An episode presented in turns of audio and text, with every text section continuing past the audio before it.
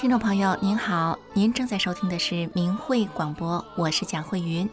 明慧广播的全部内容是取材于法轮大法明慧网，明慧网的网址是汉语拼音的明慧点 o r g。首先带给您的节目是我们告诉未来，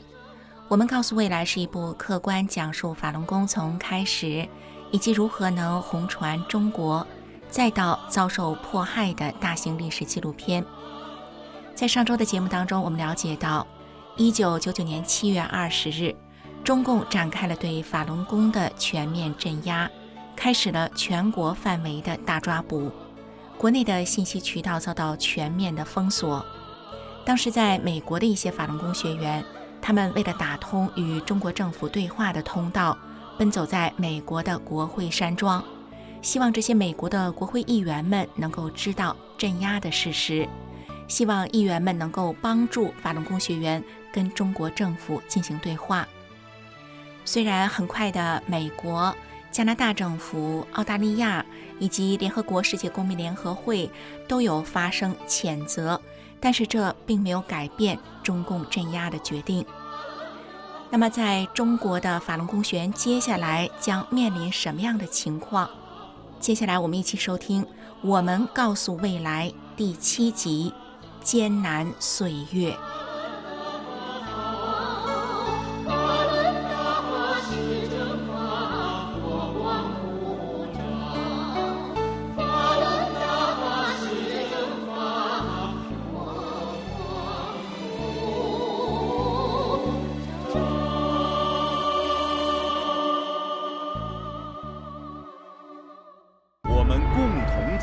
的历史，一些鲜为人知的故事。放光明电视制作中心以冷静客观的创作态度，运用大量的史实资料，展示了一部辉煌而又曲折的历史面貌，以及一群修心向善的人们的感受、选择和探索的历程。隆重向您推出大型电视纪录片《我们告诉未来》。敬请收看。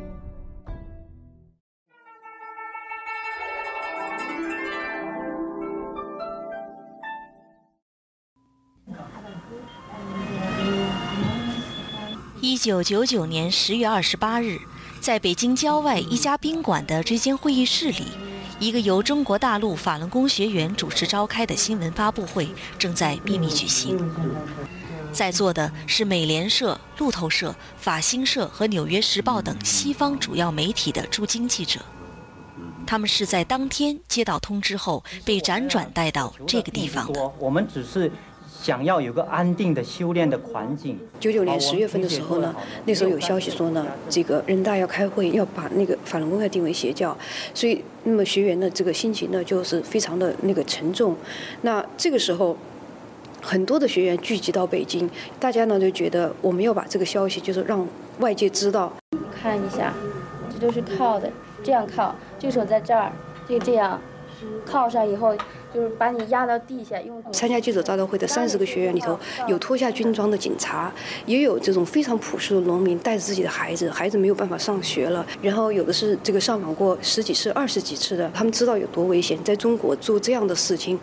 那个时候大家都知道，等来的可能是警察，也可能是记者，但是没有一个人慌张，大家都非常的震惊。这个时候记者来了，当天晚上，美联社和路透社向全世界发布了消息。第二天，《纽约时报》头版刊登了新闻发布会的照片。这是国际社会第一次有机会了解这场在中国发生的迫害和这个正在遭受迫害的修炼群体。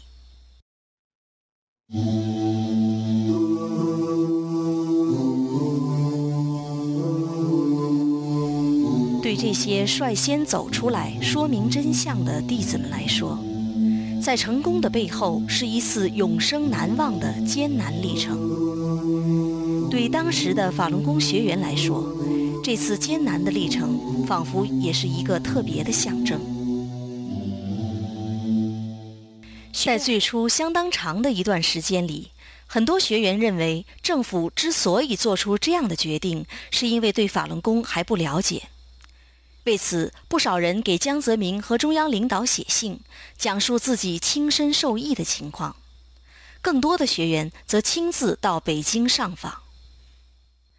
当时遇到的最大困难是没有地方安身。北京的许多旅馆、客栈的大门口都挂着这样的牌子。大量铁的事实证明，四二五事件的前因。对市民们来说，法轮功是一个敏感而又危险的话题。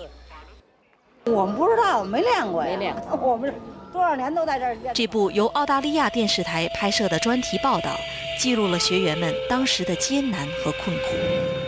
我们有的住在外边，就是马路上；有的住在旅店，呃，有的呢住在就是说，哎呀，更就是更脏的地方都有，什么地方都有的。马路上、固那个地下通道里。然后我就跟他。终于就到了那个大法弟子待那地方，那地方实际上就是还没有盖好的房子，只是窗户有的，但是所有的加热设备、所有的那个供暖设备都没有，这种炉子什么都没有。然后我一进屋的时候，就是那种普通的那个大概一室一厅，然后外屋就是地上铺的席子哈，然后那个墙角整整齐齐的那个叠的那个被子，然后就是男的大法弟子住外屋，然后里面一样是女的大法弟子住里屋。然后一进门，那地上就是那个报纸，有一个很大的报纸，上面就放着那个干馒头，还有那种就是我我都我都好久都没见过那种小的时候才吃过那种大咸菜，放在那儿。啊，我这后来知道他们就是说生活的标准降到最低最低，因为那个好多人就是流离失所，就是没有钱了，或者说别的大法弟子接济的一点点钱，或者他自己带出来所有的那个积蓄嘛。所以他们就想把它用在正处，真正的就是做到他们想做的事情，就是到天安门或者到信访办去。上访也被称作信访。宪法中规定了中国公民对国家机关及国家工作人员有控告、申诉、举报的权利。八十年代初，各级信访机构逐步完善了各项条例。明确规定，信访机构的职责是代表政府受理人民来信，接待人民来访，接受群众监督和维护来信来访人的合法权益。但是，一九九九年七月以后，当学员们来到北京上访的时候，他们见到的却是这样的情景：中央的两个上访的办公室啊，它都在一起的。就国务院的和中共中央的这两个都在一起的，但是他们后来不在府右街了，搬到那个那个南边那个河边去了，然后在那个胡同口，好几十、一百多这样的这个便衣，也就是各地的那个公安派来的，一过去一看，啊，全是公安警察。都是公安局等于接管了一样，一下就就等于就把我们就关在看守所了，关了我们一个月。这个时候，在中央六幺零办公室的策动和压力下，各省市县甚至街道委员会都设立了由专人负责的六幺零分支机构，他们被授权超越地方政府和司法部门的管辖范围，直接听命于中央。八月，各地都接到了不允许法轮功学员到北京上访，否则当地领导将负全部责任的所谓死命令。一场波及全国的大规模残酷迫害开始了。在北京房山区城关镇政府将五十二名上访学员强行送进周口店精神病院。在吉林长春，曾经手为李洪志先生更正出生日期的户籍警察，因为向海外媒体证实李先生的出生日期，被长春市公安局辞退。辽宁省的一个煤矿公司在职工工资晋升条件中规定，参加法轮功练习者经教育不悔改的，不在晋级之列。在山东潍坊市的一个村委会，不但把上访学员的私人房屋抢劫一空，还把他们开的理发店也堵了起来。两位四川山区的民办教师因为赴京上访，被遣返后立即遭到拘捕，并处以四万元罚款。他们所在学校因未能防止职工赴京上访，被取消政府发给的三万元奖金。更多的学员遭到了残酷的殴打和虐待。一九九九年十月十日，从山东招远传来凶讯：一位名叫赵金华的四十二岁妇女，在去地里干活时，被招远市张兴镇派出所抓走。因为拒绝放弃修炼法轮功，在经过十天警棍、胶皮棒和手摇电话机过电的折磨之后，赵金华于十月七日去世。这是镇压开始后传出的第一个迫害致死案例。听到这个消息，海外的学员们坐不住了。当时呢，学员就非常非常的，就是。着急呀，非常想怎么能够帮助他们国内的学员呢？他们就是想啊，我们要去联合国总部，所以呢，很多学员从美国各个地方就到了就是纽约来，采取了极端压制的行为。如果事件继续恶化，可以想象发生任何人都不愿意看到的事情。当时大家也并不知道怎么做，想就是开开记者招待会呀，甚至于有学员想我们是不是要绝食啊，或者有些行动真能引起他们的注意。嗯，大家也是一个摸索的过程。当时我就记着有这么一个联合国工作人员就就问我们说：“你知道那个阿南的工资是谁发的吗？还不是中国政府吗？你们说这些能有用吗？”所以就说这个就说当然就是可能说的比较过激。但是那时就是当时的这么一种事实，没有人能够听你的，或者是说真的能够做些什么。冷战结束后，国际形势的发展开始从东西两大阵营、不同社会体制的对峙，演变成以经济利益起主导作用的全球市场化。作为拥有十几亿人口巨大潜在市场的中国，其国际影响日益升高。我们就请各位观赏。从北京收到的国，这是一九九九年美国首都华盛顿地区公共电视台播出的中国新闻。此时，中央电视台已经可以通过卫星和当地有线电视网向公众公开进行宣传。与此同时，以所谓“揭批法轮功”为主题的讨论会和记者会，也在中国驻各国的使领馆主持下时常进行。这一年九月，在新西兰出席亚太经济合作组织第七次领导人非正式会议期间，江泽民亲自将一本诋毁法轮功的宣传小册子赠送给美国总统克林顿和其他十九个成员国的元首。十月二十五日，在法国接受《费加罗报》记者的书面采访时，江泽民首次公开将法轮功定义为邪教。按照中国宪法规定，国家主席是没有权利擅自做这样的宣布的。对此，《华盛顿邮报》在十一月十二日的报道中引述来自中共内部的消息说，中央政治局并没有一致同意对法轮功的镇压，给法轮功定性邪教是江泽民下达的命令，这是江的个人意志。这个事情呢，应该说是江泽民。这十三年执政期间所犯的最大的一个错误，嗯，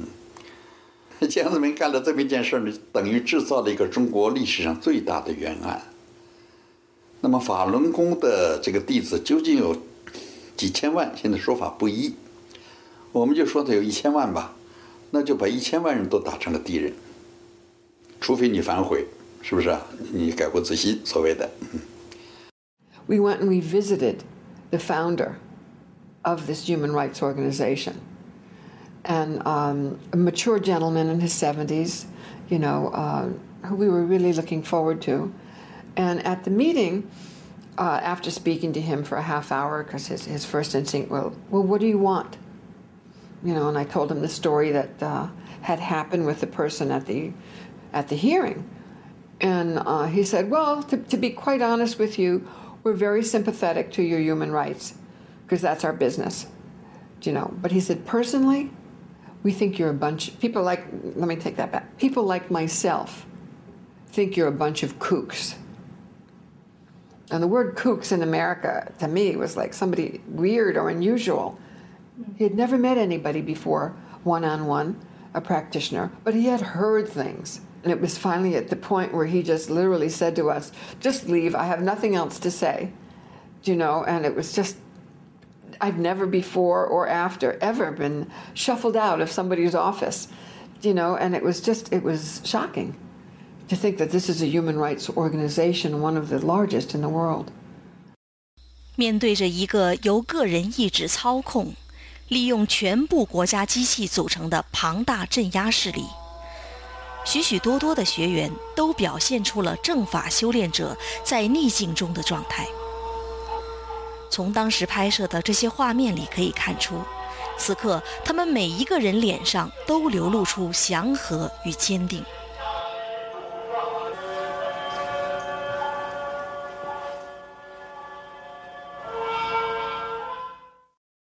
我们从镜头里看到的这个人名叫王禅。任职于中国人民银行总行。一九九九年迫害一开始，王禅立即把法轮大法的真相材料寄给全国各省市政府部门，引起强烈反响。他还写信把法轮功的真实情况告诉江泽民，告诫他停止犯罪，却被江泽民亲自批示关押三个月。此后，王禅被迫离开单位，长期流离失所。即使是在那样的逆境中，他仍旧坚定对真善忍的信仰。他曾对同修说：“无论怎么迫害，我们照样按照师父的要求去做，谁也动不了。”在此后三年的时间里，他的足迹遍及全国十多个省市，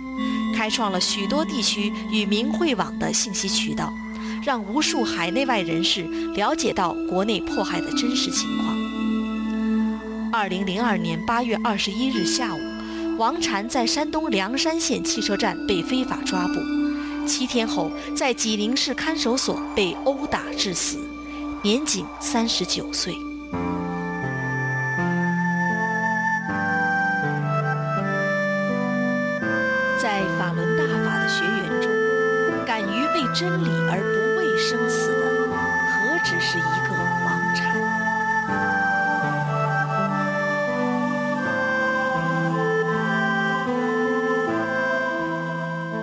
九九年十一月二十九日，在中央六幺零办公室举办的所谓法轮功形势报告会上透露，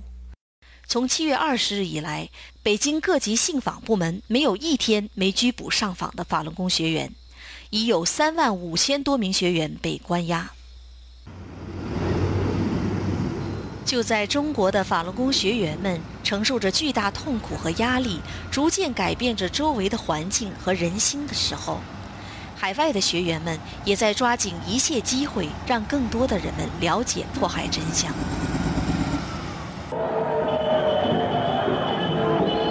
一九九九年十一月二十九日，世界贸易组织第三届部长会议在美国举行。来自世界一百三十五个会员国家的五千多名代表和新闻人员云集美国西北部城市西雅图。在众多情绪激动和喧闹的抗议人群中，人们看到了这样一个平静祥和的队伍。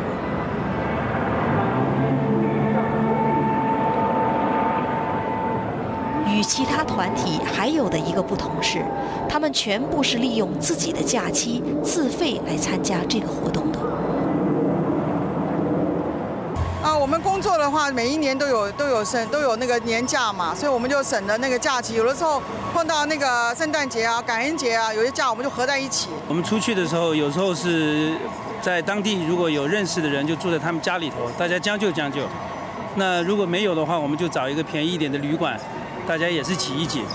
学员自己出的钱了，在国内发资料了。出国以后呢，我们也去过加拿大，也去过欧洲、瑞士、瑞典，呃，美国国内就去很多城市了，呃，旧金山呐、洛杉矶啊、休斯顿啊、芝加哥啊、波士顿呐，呃，等等地方啊。我要去那里需要去讲真相，我们就到那里去讲。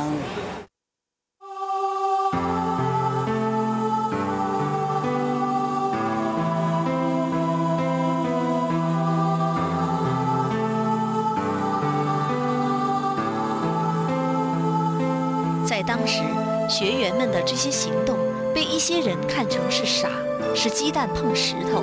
甚至被一些人说成是搞政治闹事。但是经历过那段艰难岁月的人们都知道，如果没有对真善忍的正性，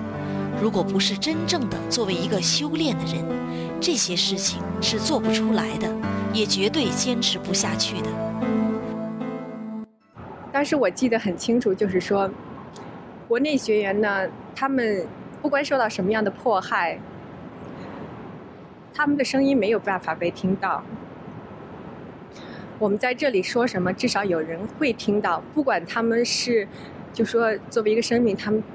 打算要怎么做，但是至少呢，他们会听到。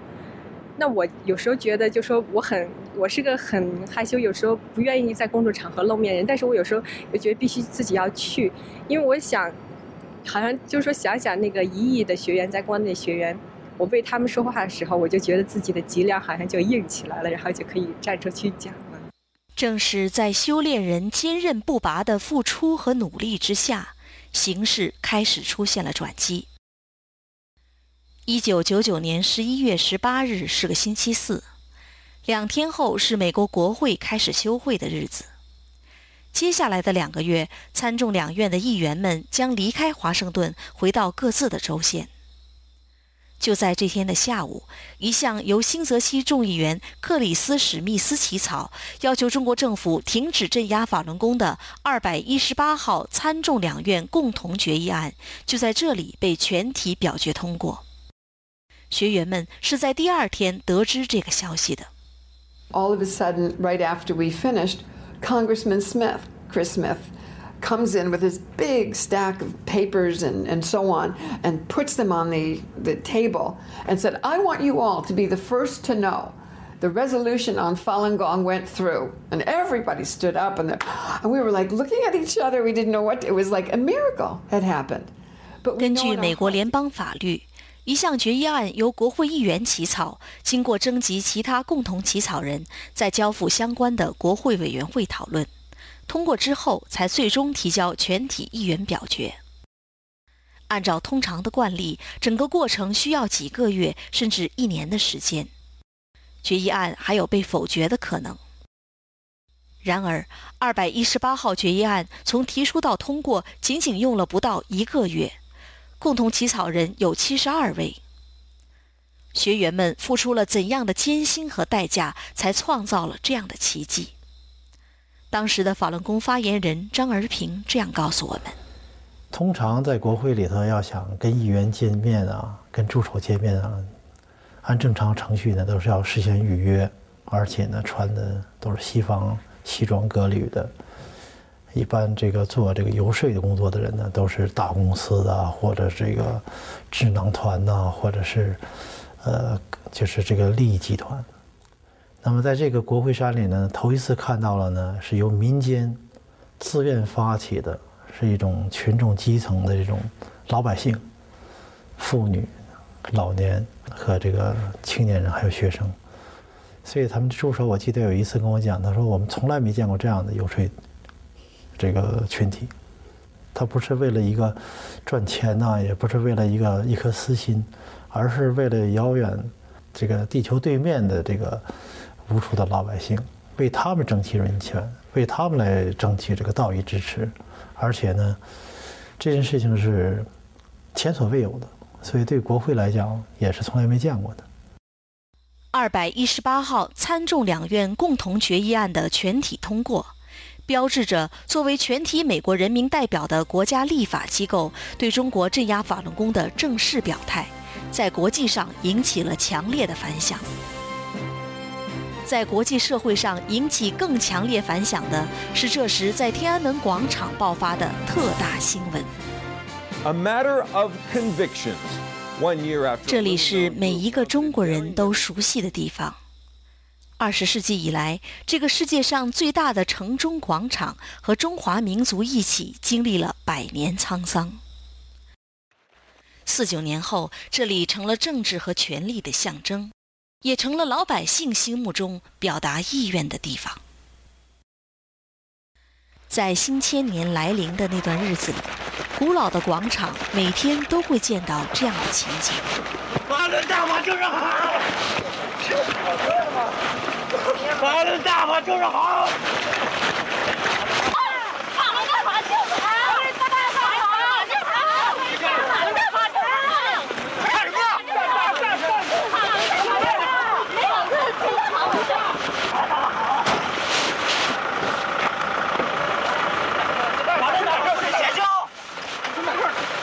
在这些被警察和便衣当众殴打，但却从不还手的人们中间，有受过高等教育的大学教授，也有从未出过远门的农村妇女，有收入百万的公司经理，也有生活困难的下岗职工。年龄小的只有几个月，年龄大的已是年过古稀。每一个有机会见到这种场面的人，都会在刹那间被震撼。大家横幅没弄出来的吧？到派出所里以后，咵一张，咵冲着天，抢啊抢啊抢半天，这警察抢半天抢不走的。大老师弟子什么都不说，就拽着，法轮大法好，还师傅清白。法轮大法好，还师傅清白。真的，他们怎么打怎么打，就是不松手。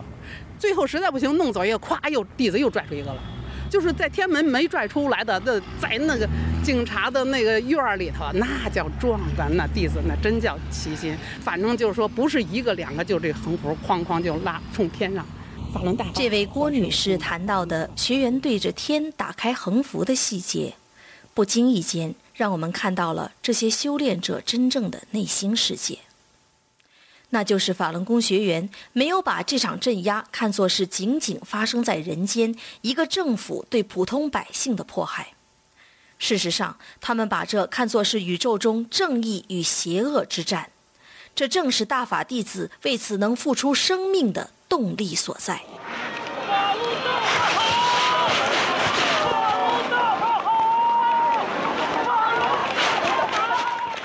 这个在中国历史上啊，每当这个政府和人民之间出现矛盾的时候呢，那个人民不是屈服呢，就是这个暴力的反抗。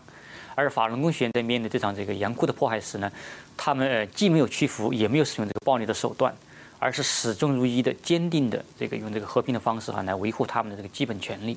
这证明这个李洪志先生的这个真善忍呢，他不是一句口号，而是真正从这个本质上改变了这些修炼的人，而且是任何外在的力量都不能使他们再改变了。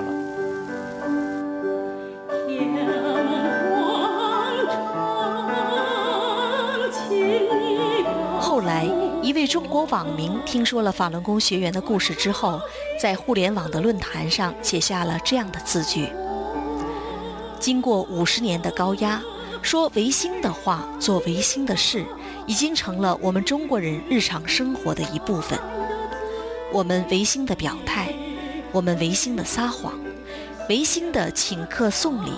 违心的行贿受贿。但是。从这些法轮功学员身上，我看到了中国人心中还存有的良心，看到了中国人心中还保留着的骨气，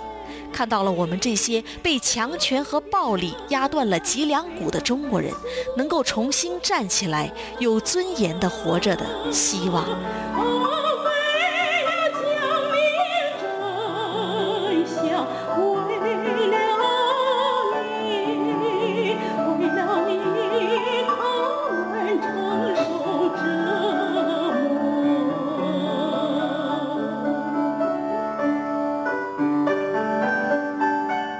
那是一段新旧世纪交替的岁月，也是一段正邪势力激烈较量的岁月。一月十九日，明慧网首页刊登了李洪志先生在九九年七月离开纽约后，在山中静观学员与世人的照片。与此同时，江泽民和罗干就法轮功问题在北京进行了一次秘密谈话。江泽民说：“对他们要狠点儿，特别是上访发真相什么的，抓住就打，往死里打，打死算自杀，不查身源直接火化，名誉上搞臭，经济上搞垮，肉体上消灭，一般不发红头文件，只密码电传或口头传达，不署名，一概说是中央批示就可以了吗？我想他当初最初这么做的时候，肯定是想的比较简单，嗯，以为只要这么整一整啊，抓几个人，这事情就散了，就完了，就树倒猢狲散嘛，就这个是。但是他没想到呢，这个这个法轮功的这个抵抗是这么顽强，所以他就只就是就骑虎难下，就是采取一些更更恶劣的一些镇压办法，所以他这个事情就就就就越走越远，嗯，呃，这个而对方的而整个法轮功的抵抗又是又是如此之顽强。而且采取的这么平和的方式，嗯，所以这个就使他呢，就是呃，在镇压上就把他那种这个残酷啊，就就更是暴露的淋淋漓尽致。两千年初，罗干带着江泽民的密令，开始到全国各地口头传达。江泽民本人也在二月亲自到所谓镇压不力的广东等地区检查工作。与此同时，由地方政府和公安部门共同举办的各种所谓教育转化学习班，也相继在各地的教养院、精神病院或养老院成立。拘留所、看守所和劳教所也都接到了限期转化学员的命令。不是离地的，这脚丫子要抬起，抬起哈，抬起，这个放图钉，放图钉，对。这位中国大陆学员向我们演示了他在看守所因拒绝转化而遭受的体罚。对，这手这样蹲蹲平，他给你这个呃挂，我这个手上的挂东西，或者鞋，或者一些重物，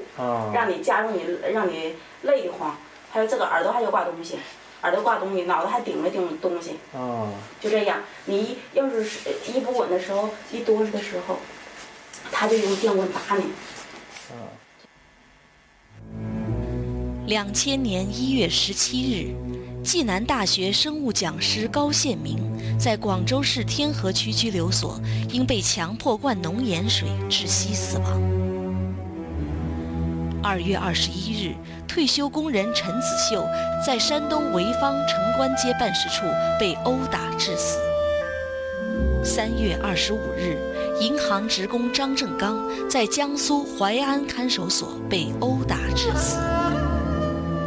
根据当时传出的消息统计，仅在两千年三月人大政协两会期间，全国有四万多人被拘留，五千多人被劳教，上百人被判刑。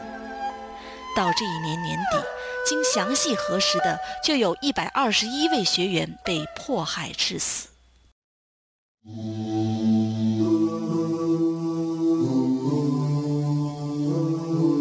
即使是在那样残酷的迫害面前，法轮功学员们依旧坚守着真善忍的原则，在最恶劣的环境中改变着人心。那我还有一个朋友，他也是被关到劳教所里面去啊。有一次，警察就是为了就是为了迫使他那个放弃信仰，那。你你还不转化？不转化，那你等着吧。结果就是有一天把他一个人弄到一个房间里面去，大概有大概十个警察围着他，把他的衣服扒光，泼上水，然后用大概就是十多根电棍，充足了电去电他。你知道那个电棍电一根电棍电在身上，哎就。不说电在身上，就对一般的犯人，啪啪啪一响，一看那蓝光，因为他那个是放电的嘛，一看那光，那一般的犯人都求饶了啊，算算算，我我错了，我错了，就就赶紧就投降了。那么在这种情况下，他在最痛苦的时候，他还大声的讲法轮大法好，真善人，背诵那个李洪志老师写的那个，就是学员教的那个经文。大觉不畏苦，一指金刚杵，生死无执着，坦荡正法路。大声的被全楼道的人都听见了，简直是当时所有的人都被震撼，包括那些警察。到最后，所有电棍没电了，警察撤也服了，警察也服了。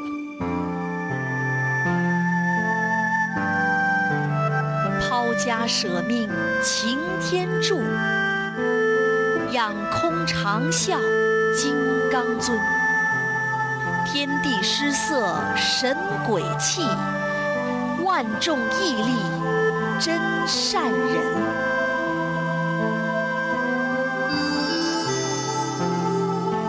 两千年三月，来自世界各地的五百多名法轮功学员汇聚在瑞士首都日内瓦，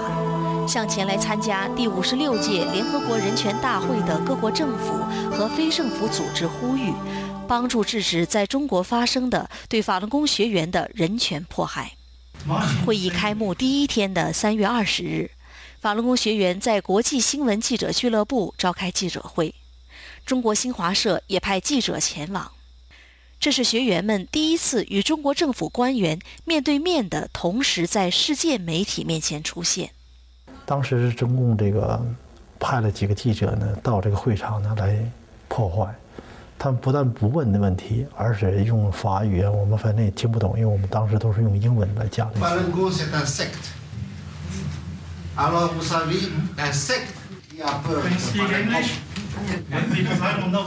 当时这个记者很可笑，因为我们想把这个破坏情况讲出来，真相讲出来，他们不让讲，这恰恰说明他们这个这个害怕这个真相让国际社会知道。那么很多这个国际媒体呢对这事情非常感兴趣，所以呢不但把这件事情报出去了，而且在这个日内瓦这个当地的一个最大的这个新闻报纸上呢。他们还登了这个照片，而且讲到这个中国政府的这个记者呀，是自编自演，就是出了一个很大的一个丑。在为期一个月的联合国人权大会上，学员们走访了所有成员国在日内瓦的联络机构，三次在大会上发言，并举办了两次记者会和一次听证会。这个时候。中国法轮功学员在天安门广场的和平抗议活动还在每天不断地进行着。从现场收录的旁观群众的议论来看，这场持续了整整九个月的暴力镇压，已经越来越遭到有正义感的群众的谴责。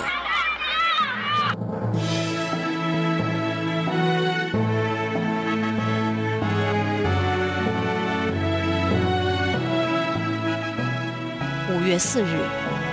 亚澳和北美等州的十七个法轮佛学会联合发表公告，决定将五月十三日定为世界法轮大法日。多少年来，我们一直在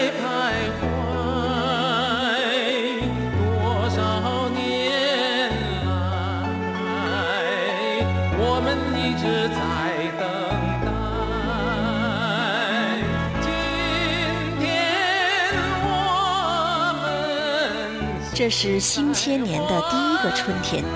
法轮功学员在面对最严重的迫害中所表现出的坚定和信念，永远的浓缩在了这一刻。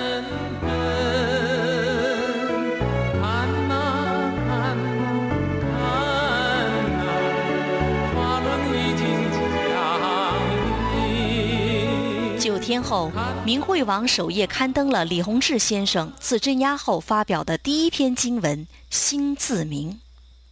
随后又接连发表了《走向圆满》《预言参考》《理性》等一系列指导学员修炼与正法的文章。形势的快速变化使学员们意识到，最艰难的时候已经过去了。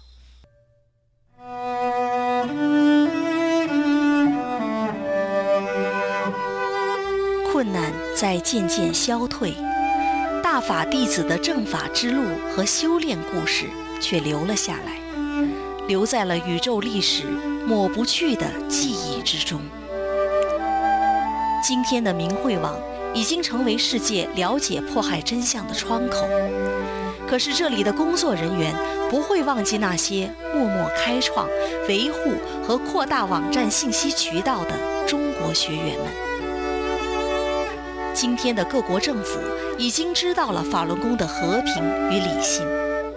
可是他们的执勤警察不会忘记那些风雨无阻、每天出现在中国使领馆前白发苍苍的身影。今天的法轮功真相资料正在传遍中国大地，可是参与制作的学员们不会忘记那些无偿的资助和奉献。二零零零年十月二十一日，美国西部地区法轮大法修炼心得交流会在旧金山举行。一九九九年七月。就是在前往旧金山参加法会的路途上，李洪志先生听到了镇压的消息，中途取消了那次行程。此刻，参加会议的学员们没有想到，他们有幸见证了这段被终止了整整十五个月的行程的最终延续。现在，让我们以热烈的掌声欢迎我们今天的人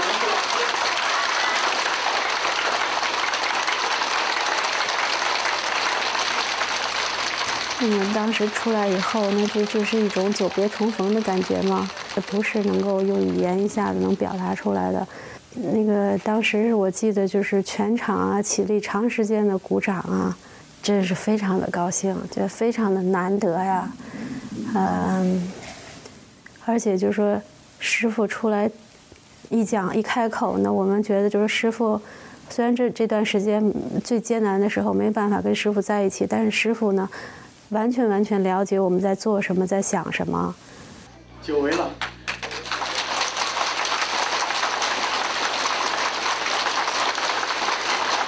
大家也知道，当时那真是铺天盖地的这个邪恶势力，大的相当大，这些东西都已经被销毁掉了，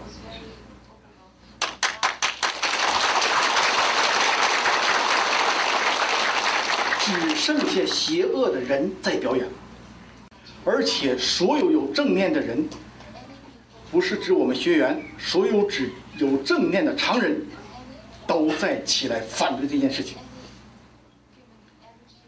是因为过去的邪恶抑制了人，这个邪恶清除掉之后，人们都清醒了，是吧？再重新审定这一切，看待这一切，谎言呐、假象啊，都将被一个个的。揭穿，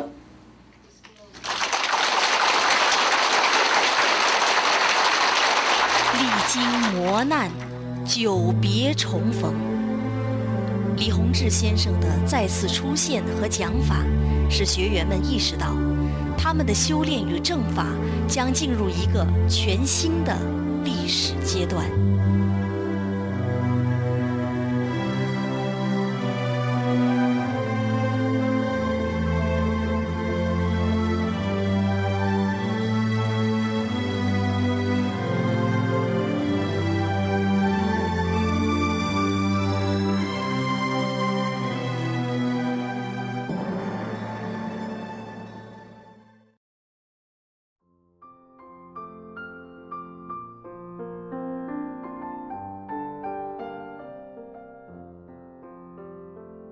听众朋友您好，您正在收听的是明慧广播，我是蒋慧云。明慧广播的全部内容是取材于法轮大法明慧网，明慧网的网址是汉语拼音的明慧点 org。从刚刚的大型历史纪录片《我们告诉未来的》第七集《艰难岁月》这期节目当中。我们了解到，中共动用了庞大的公安、警察系统对法轮功学员进行监控，不让他们到北京上访，不少法轮功学员流离失所。而在一九九九年十月十号，传出了第一起法轮功学员被酷刑迫害致死的案例。面对这样的形势，法轮功学员是怎么办的呢？海内外的法轮功学员修炼者加紧了他们讲真相的脚步，他们运用自身的各种资源，省吃俭用，他们用自己的积蓄，用自己的工资，拿来印刷各种法轮功的真相资料，在节假日里，在深夜里，不论是在集市或是在乡村里的家家户户，法轮功学员们没有屈服在暴力镇压之下。他们不畏艰辛，用自己点滴的力量，告诉中国百姓真正的真相是什么。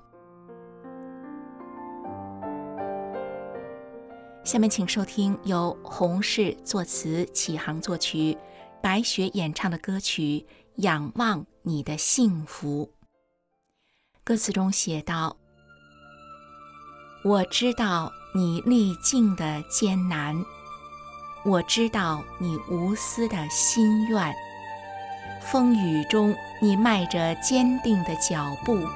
把真相洒遍了每一条路。”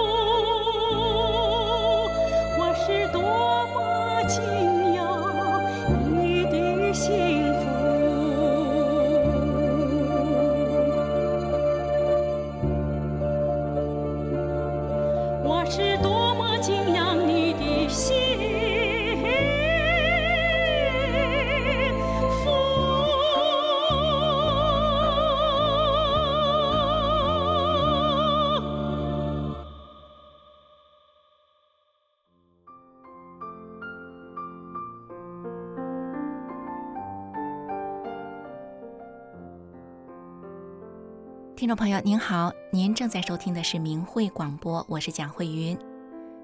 刚刚我们收听的歌曲是由女高音歌唱家白雪演唱的《仰望你的幸福》。法轮功学员们一直是以和平的方式讲述着真相，正是法轮功学员的这些努力，让人们看到了法轮功学员作为修炼人的不同。因此呢，时事评论员贺斌才会这样说过：面对这场严酷的迫害，法轮功学员既没有屈服，也没有使用暴力的手段，而是始终如一的、坚定的用和平的方式来维护他们的基本权利，证明李洪志先生的真善忍不是一句口号，而是真正从本质上改变了这些修炼的人。而且是任何外在的力量都不能使他们再改变的了。在每次冒着危险的穿街走巷中，不仅展现了法轮功学员们对自己信仰的坚定，您是否也体会到了，在每一张的传单里，也包含了法轮功学员们对所有认识和不认识的民众的声声的呼唤？呼唤所有生命最深处对真善忍的那份记忆。